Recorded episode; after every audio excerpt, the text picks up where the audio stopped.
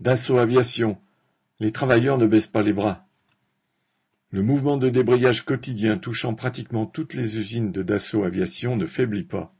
C'est toujours, selon les établissements, de plusieurs dizaines à plusieurs centaines de travailleurs qui revendiquent, comme ils le font depuis bientôt deux mois, bien décidés à obtenir 200 euros mensuels. La direction générale fait en sorte de recevoir chaque semaine les organisations syndicales.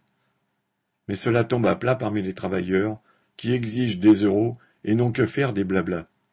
La plus grande partie des travailleurs regardent avec sympathie ce mouvement, même si certains n'y participent que peu ou pas du tout, car ils pensent que faire reculer d'assaut sur les salaires est aujourd'hui une tâche au-dessus de leurs possibilités. Mais cette situation n'empêche absolument pas les plus enthousiastes, souvent les plus jeunes, de faire preuve d'une grande détermination.